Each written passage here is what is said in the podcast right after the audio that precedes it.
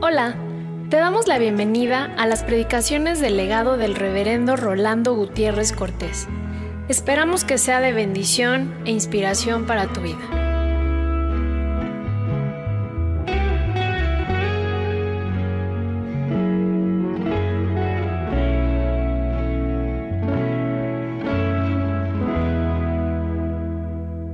Impresionante que en música se den tantas formas de expresión como un oratorio o una sinfonía, pero en poesía también hay cosas hermosas, hay odas, hay sonetos, y de las cosas más raras que yo conozco es que el lamento por excelencia es el de Job.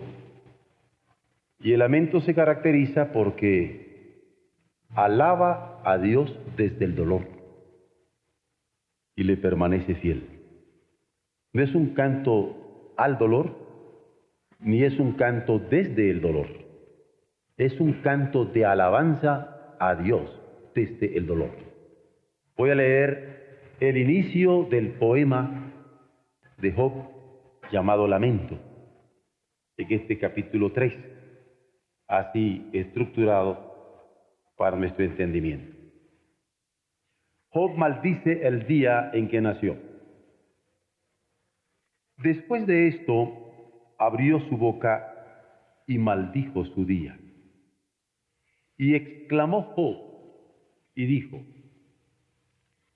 perezca el día en que yo nací, y la noche en que se dijo, varón es concebido sea aquel día sombrío, y no cuide de él Dios desde arriba, ni claridad sobre él resplandezca.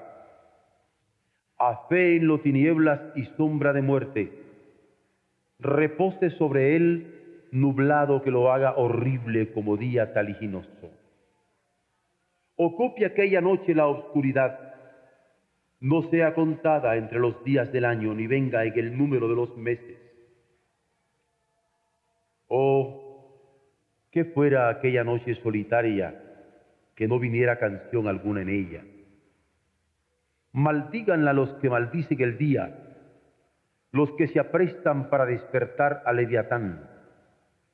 Oscurezcanse las estrellas de su alba, espere su luz y no venga, ni vea los párpados de la mañana por cuanto no cerró las puertas del vientre donde yo estaba, ni escondió de mis ojos la miseria. ¿Por qué no morí yo en la matriz o expiré al salir del vientre? ¿Por qué me recibieron las rodillas? ¿Y a qué los pechos para que mamase? Pues ahora estaría yo muerto y reposaría. Dormiría y entonces tendría descanso. Con los reyes y con los consejeros de la tierra que reedifican para sí ruinas, o con los príncipes que poseían el oro, que llenaban de plata sus casas. ¿Por qué no fui escondido como abortivo, como los pequeñitos que nunca vieron la luz?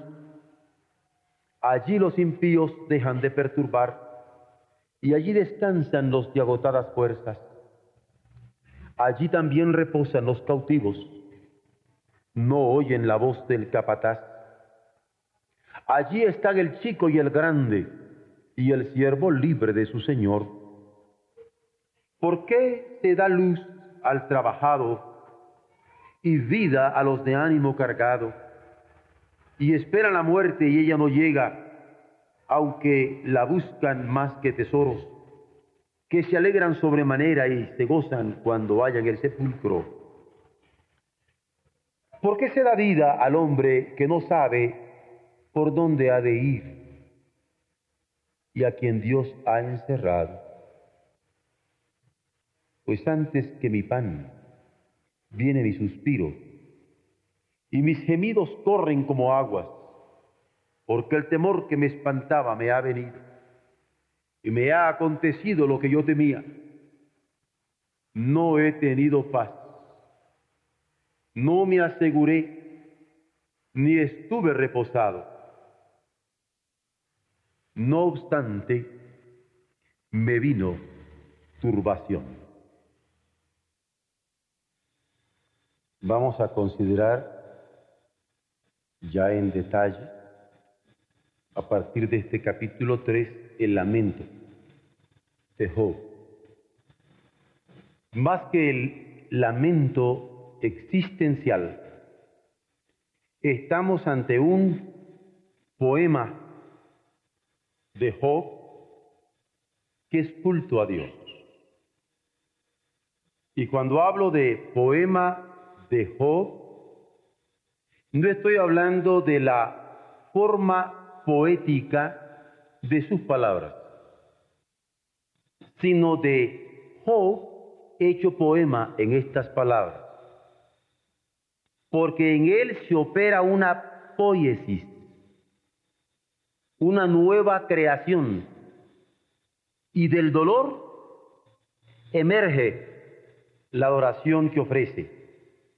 Él mismo es una ofrenda a Dios su vida en el mundo es testimonio de su gracia, aunque para muchos la vida que él presentaba estaba llena de llagas. Pero la fe que en él se anidaba estaba llena de flores. Personifica la paciencia, palabra de Dios, criterio de Dios, calificativo de Dios, de hombre perfecto y recto, temeroso de Dios y apartado del mal. Este lamento, entonces, que registra la Biblia, es proceso de liberación y prosperidad que se da de parte de Dios al final de una intensa jornada de vida.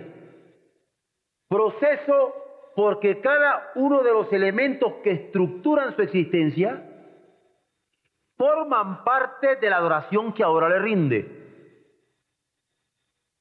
Y el reconocimiento que hace de Dios como bueno y como misericordioso está sustentado porque lo ha experimentado como tal. Y el sufrimiento que ahora tenía, que era un elemento más en la estructura de su vivencia, no iba a determinar toda la alabanza que él ya tenía registrada para Dios desde el principio. Apunta a la piedad porque señala a la paciencia que descansa en la justicia. Exalta la integridad como modelo de vida para los seguidores de Jehová. Integridad que la necesitamos como papás, como modelo de vida para nuestros hijos. Integridad que la necesitamos como hijos, como modelo de vida en tanto que familias. Integridad que la necesitamos como hijos de Dios.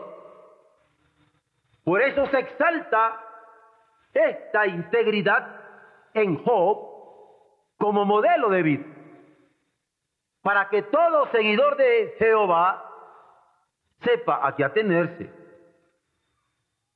Señor, ¿quién subirá al monte santo? El limpio de manos y puro de corazón, que no ha elevado su alma a cosas vanas, no ha llenado su labio con engaños. ¿Quién subirá, oh Señor? El íntegro. Porque la integridad es el modelo de vida en que se estructura la vida de los seguidores del Señor. El santo de Israel, el que nosotros conocemos como el santo del pueblo de Israel, actúa como un acto vívido ante testigos idumeos, no solamente ante israelitas, sino ante idumeos. Revela la justicia en el mensaje de sus profetas, porque su mensaje es para su pueblo, pero es para el mundo entero. Y prueba ser amado por su siervo en sí mismo, porque no le está amando por lo que le da, sino por lo que es. No le está amando por lo que le quita, sino por lo que es. Job ama a Dios que le da y a Dios que le quita. Dios ama a Dios en sí mismo. Allí está comprobando que no le ama por la prosperidad que recibía de parte suya, aunque no suprime la retribución temporal de la virtud, sino que la suspende por un instante, entre tanto la prueba pasa. Porque es prueba lo que está pasando. Y lo que está haciendo Dios es suspendiendo la retribución a su virtud, nada más. Y está acumulando para él bendiciones mayores. Y Job no se da cuenta, pero Dios sí sabe llevar su cuenta. Y se encanta en aquel siervo que le adora por sí mismo y no por lo que le da y no por lo que le quita. Dios se revela en la santidad de su siervo y en la piedad de su siervo. Dios se revela en la actitud que ejercita en la vida. Dios se revela en la integridad que vive, en el comportamiento de cada día, en donde se lava hasta los pensamientos que podían haberse elevado en el corazón de los suyos cuando llegaban a tener fiesta. Dios se revela en la santidad, se revela en la piedad, se revela en la integridad que se conjugan. Santidad, piedad e integridad y hacen claro que es experiencia posible. Como santidad, experiencia posible. Como piedad, experiencia posible. Como integridad para judíos, pero también para gentiles para gente que pertenecía al pueblo de Israel, pero también para idumeos. ¿Qué podríamos decir nosotros hoy? Que también es experiencia para nosotros. La santidad es posible, la piedad es posible, la integridad es posible. Y aunque todo el mundo pareciera decir la corrupción es lo natural, Dios hace clara su integridad en la integridad de su siervo. No hay soborno. El debate en torno al problema del sufrimiento, porque es el sufrimiento visto como problema, en donde se va a dar un debate que vemos nosotros en la forma de un lamento. El lamento de Job. Este debate plantea que Dios es el Señor del universo. ¿Por qué? ¿Por qué Señor de Job en la tierra de Uz? A ah, como lo eras Señor de Abraham en Ur de los caldeos, o de Moisés en el desierto, o de Josué al irrumpir al fin en la tierra prometida. Y Dios honra a Job. Y Job honra a Dios. Y Dios reconoce la integridad de su siervo, la testigua la califica, la respalda y la reconoce víctima de las intrigas de Satanás que pone en duda su sinceridad. Y dice, te es sincero porque nunca le has quitado nada. Pero el Señor le dice, figúrate que no. Y te lo voy a probar y se lo probó. Hijo, soporta reprensiones de amigos muy sutiles a veces.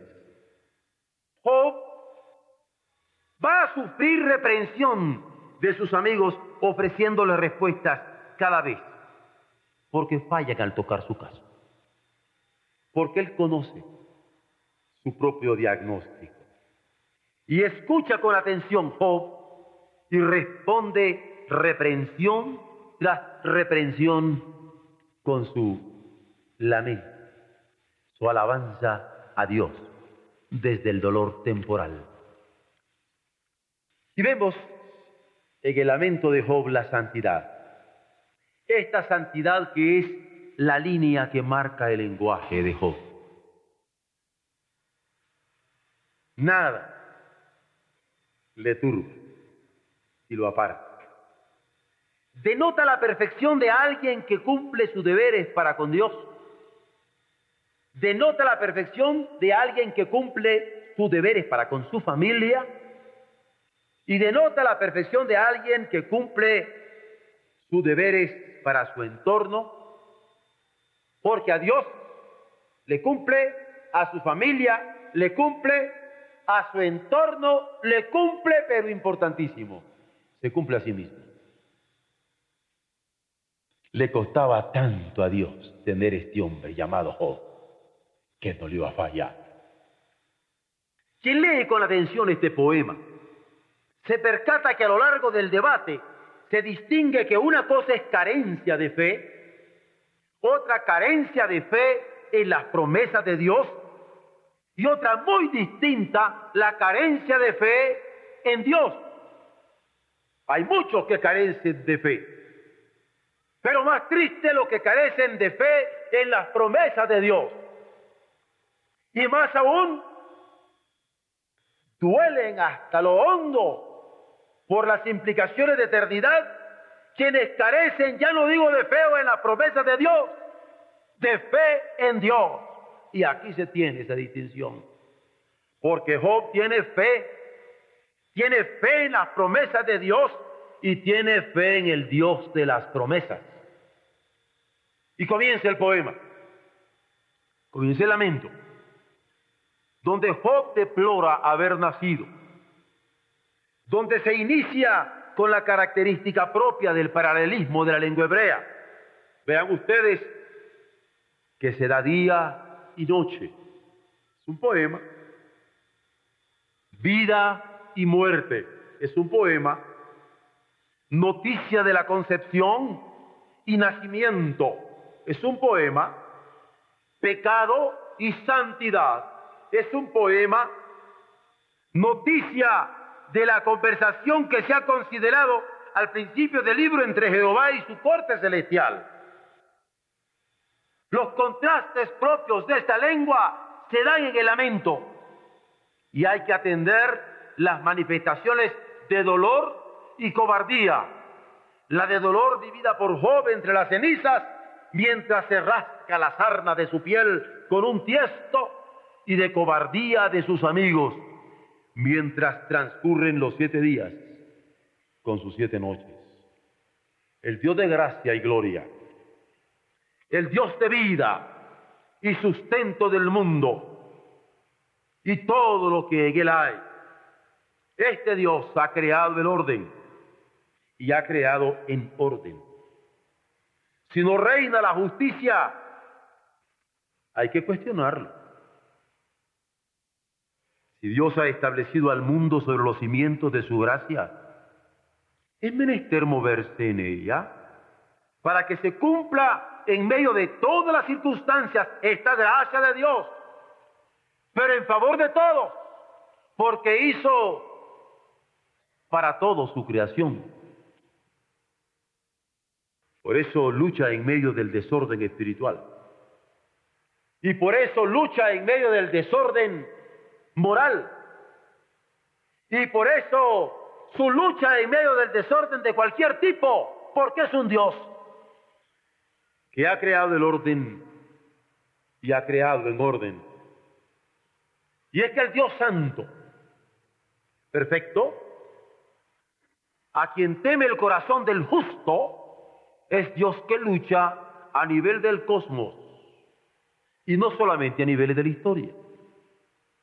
No obstante, en este caso lucha en favor de su causa, en favor de su pueblo y por sus hijos.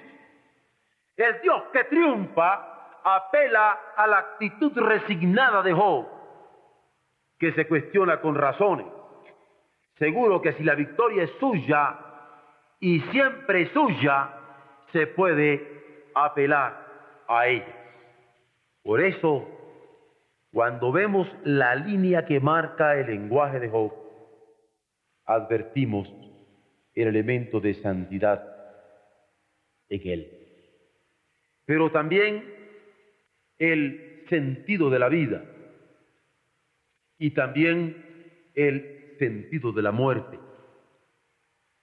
Porque Job no teme cuestionar su dolor. No teme cuestionar su vida. Job no teme cuestionar su muerte. No le saca, no es sacatón. Es hijo de Dios. Y su vida tiene sentido y su muerte tiene sentido. La línea de santidad está marcada. Pero ahora nos enfrentamos ante un hombre hecho poema, un poema que es lamento, en donde el sentido de la vida y de la muerte se van a perfilar. Y Job cuestiona, ¿por qué no murió antes de ver la luz?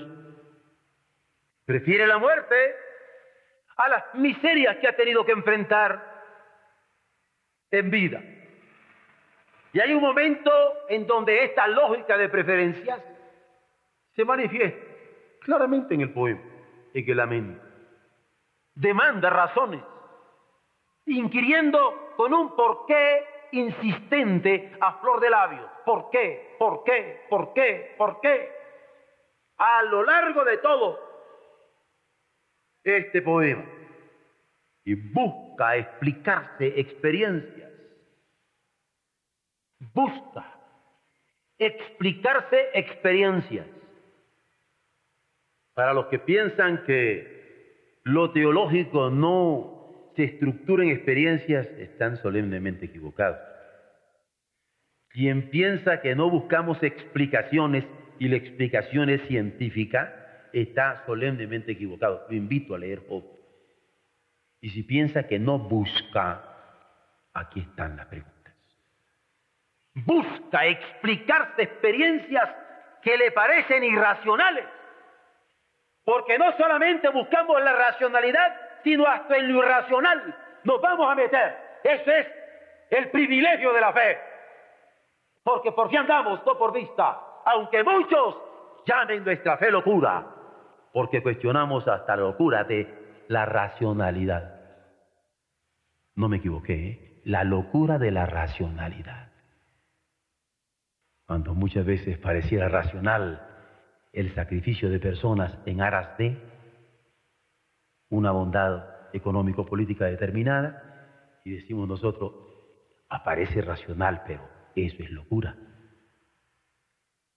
No, jo, jo, busque explicarse las experiencias que le parecen irracionales y su preferencia por la muerte colinda con la urgencia de atender lo que podría ser alguna manifestación de desplome. Pensar sobre la muerte. Pensar sobre la muerte. No es igual a desearla. Y Job lo hace siendo justo, santo, sabio. Y aunque se dice que el concepto es la idea más simple de una cosa, pocas veces nos ocupamos en atender con precisión los detalles de la vida, los detalles. No digo la vida, los detalles de la vida.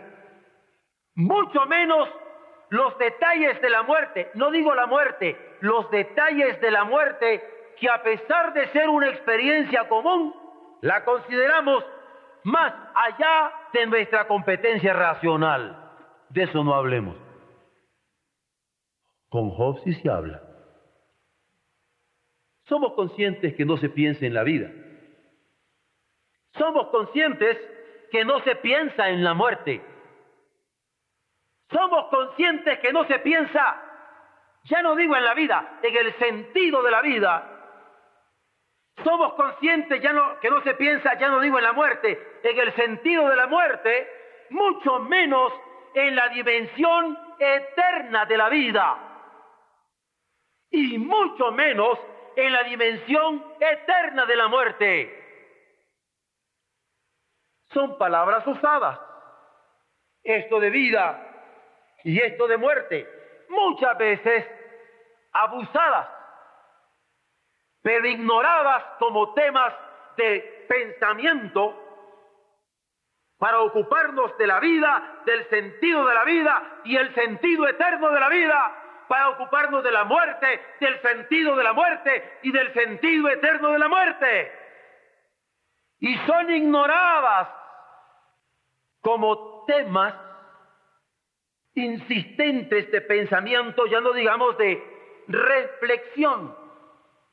Forman parte, la vida y la muerte, de esas palabras prohibidas en nuestro vocabulario porque designan experiencias, experiencias, vida, experiencias, muerte, experiencias, detalles de la vida, experiencias, detalles de la muerte que no queremos examinar. Y cuando Job aborda los temas de la vida y de la muerte ante Dios, asombras tus amigos, sienten que está desvariando. ¿No que sacatón? Todavía conozco gente que dice, ay, yo le saco leer a Job, se me paran los pelos. Y a veces son profesionales del pensamiento, maestros de filosofía. Desde el tiempo de Job, se ha dado quienes argumentan la igualdad de los hombres, señalando que la muerte nos iguala a todos. Y la muerte es una situación humana, lo es, donde el hombre no es más ni menos que los otros. Y Job la considera un reposo, sin negar por ello que otros consideran la igualdad. Por estimado que sea un ser humano, o señalada que hayan sido sus distinciones personales, gustará al fin la realidad ineludible de la muerte. Pero qué bello cuando esta realidad se vive en Dios, porque se dice que muero porque no muero. ¿Cómo hace falta tener, ya no digo conciencia de la vida, conciencia del sentido de la vida, conciencia del sentido eterno de la vida? Ya no digo conciencia de la muerte, conciencia del sentido de la muerte conciencia del sentido eterno de la muerte. ¿Cómo hace falta tener conciencia de la santidad de Dios? Este poema de Job, Lamento de Job, enfoca una situación de angustia. Y la santidad subyace en la justicia de Job y en la sabiduría de Job, consciente en justicia y en sabiduría de la santidad de Dios. Y la prueba no hace vacilar la justicia. Y Job reconoce que Dios le había colmado de bendiciones todos los días de su vida. Y con sabiduría se da cuenta que si la cobardía da inseguridad en las decisiones, y el miedo causa angustia que turba el entendimiento, hay que atender cuando algún desmayo priva de la conciencia. Y Job no se desmaya, no pierde la conciencia.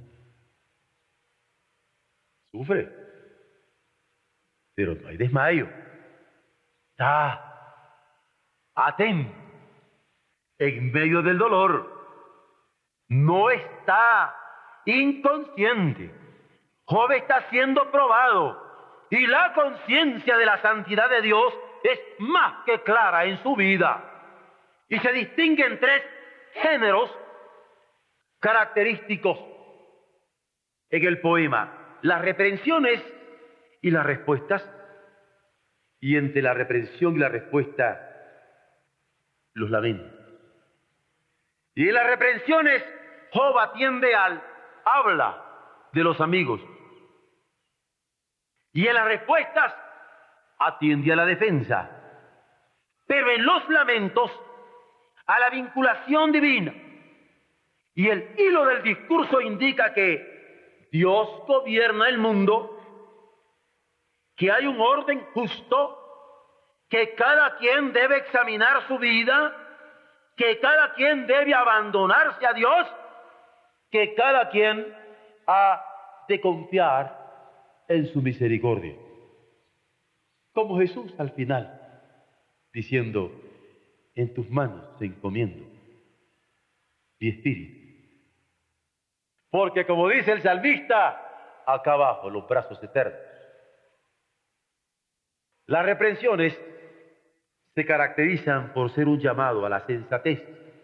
Por eso son reprensiones. Y cada amigo le reprende de modo que hay tres reprensiones, una de cada amigo. Y qué hermoso poder tener este diálogo franco, transparente, este debate sobre tema específico con amigos que podían reprenderle. La respuesta de Job a sus amigos ignoran la reprensión, las atiende en obediencia o las refuta atendiendo cada uno de los argumentos. Y Job las cuestiona respondiendo que antes que escucharles, le interesa escuchar a Dios. Porque hay cosas que son muy lógicas, aunque no todo lo lógico es verdadero. No voy a ponerme ahora a hacer una apología de las situaciones de falacia. Pero a él le interesaba más que nada escuchar y qué es lo que Dios quiere. ¿Qué es lo que Dios quiere? Eso es lo que hay que hacer. Eso es lo que hay que hacer. Probablemente de las cosas ilógicas que a mí me han golpeado más en mi vida, en un excursus, es la experiencia de Pablo. Pablo tenía un corazón misionero que Dios se lo había puesto. Y de repente a Dios se le ocurre darle un sueño y decirle, a Macedonia mismo. Él quería ir para un lado, pero para Macedonia. Bueno, pues si Dios me llama, me tendrá preparado todo. A este rabino judío es extraordinario, ¿no? Cuando llega y con lo que se encuentre con una mujer, óigame, si las mujeres no tienen derecho, ¿no? Digo, soy rabino judío, soy Pablo. Pero Dios tiene en sus planes que las misiones de Europa se abrieran a través de una mujer, y rica, por cierto, torta. Y brava la hermana. Porque cómo persiguió a Pablo para que cumpliera con lo que debía, dando el Evangelio en su casa. Bueno, pero como Dios lo había llamado, allá va Pablo. ¿Y dónde lo lleva el Señor a enfrentarse? Con un centurión romano. No, pues si me lo pone ahorita me lo he hecho, diría yo, ¿no? No, va preso. Pero ¿cómo va moviéndose la voluntad de Dios? Va preso. Y con todo mi compañero. Y a la cárcel y le ponen sus pies, no como Dios manda, como el imperio mandado. ¿Verdad? ¿Y qué tenemos ahí? Que Dios hace de un calabozo, un púlpito, un santuario. Y Pablo y su compañero cantan. Y el centurión se logra cobardar a la hora de la hora. Ahora sí. Porque el himno que cantaba Pablo con su compañero logra calar en su corazón. Y el mensaje también. Porque lo está salvando de que se mate y le dice, cree en el Señor Jesucristo y serás salvo tú y tu casa. Estoy hablando de lo que me ha sorprendido cuando la lógica es superada por los planes de Dios.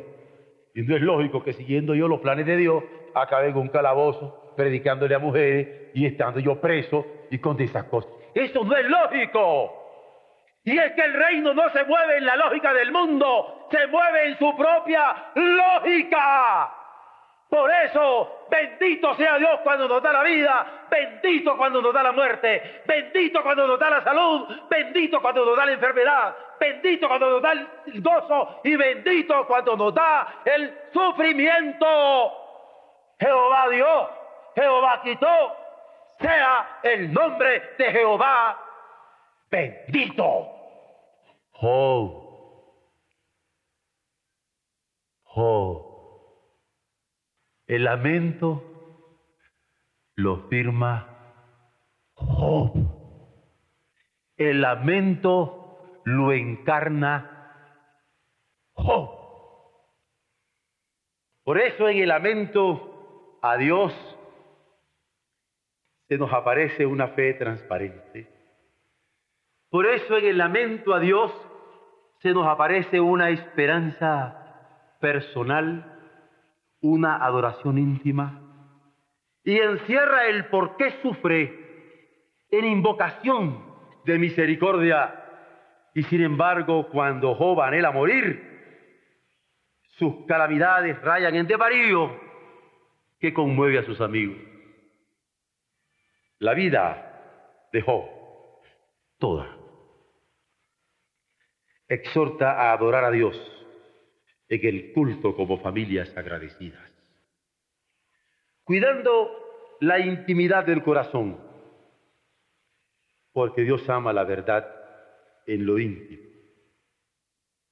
Y esta vida de Job exhorta a ser testigos fieles de la gracia admirable en nuestra vida, en el mundo en las circunstancias en las que Él quiera tenerlas. En medio de las tribulaciones, porque Él es nuestro amparo y fortaleza, nuestro pronto soporte, auxilio, consuelo en las tribulaciones. Por tanto, no temeremos aunque la tierra sea removida y se traspasen los montes al corazón del mar. Hay cosas que me parecen irónicas. Aquí en México hay un poeta extraordinario que ustedes conocen que decía, y lo entendemos, el ave canta aunque la rama cruja, como que saben lo que son sus alas. Y hasta decimos, oh sí, pues sí, también con el cristiano, con el Hijo de Dios. Porque vamos llamados todos nosotros no a reaccionar con víscera de amargura, sino con canto de alabanza.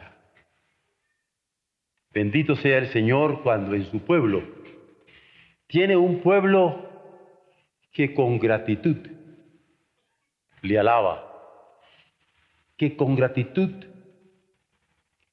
se le ofrenda, porque Él no es limosnero. Con gratitud tiene mi tiempo, con gratitud tiene mis ilusiones, con gratitud tiene mi visión, con gratitud tiene lo que me quede de energía que Él quiera darme. El lamento de Job sea para bendición nuestra.